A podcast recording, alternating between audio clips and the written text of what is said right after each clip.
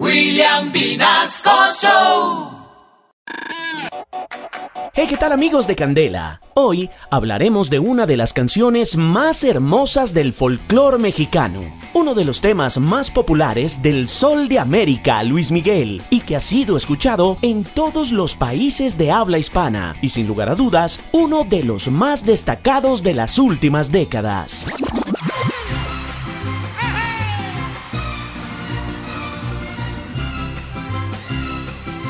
La Viquina fue escrita por Rubén Fuentes en 1964. Se dice que el compositor creó la copla después de un paseo por la playa, cuando su hijo le comentó que las mujeres que llevaban bikinis deberían llamarse viquinas. Sin embargo, hay otra versión, la que dice que el tema está inspirado en una leyenda del folclore mexicano. Esta es su historia.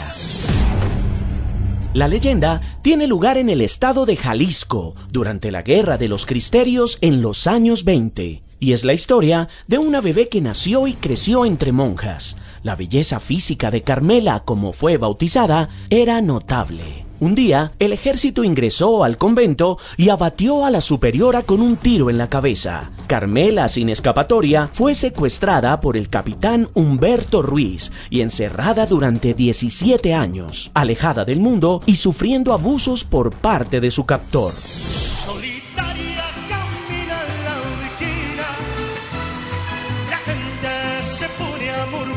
Pasaron muchas lunas y el capitán se volvió amable y servicial con ella.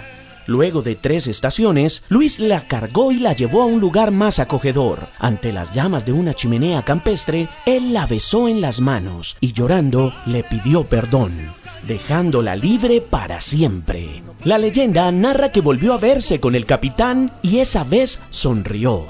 Finalmente, después de una noche de amor con su mismo violador, la viquina salió, subió a una montaña y como la última estrella del anochecer, se perdió en el firmamento.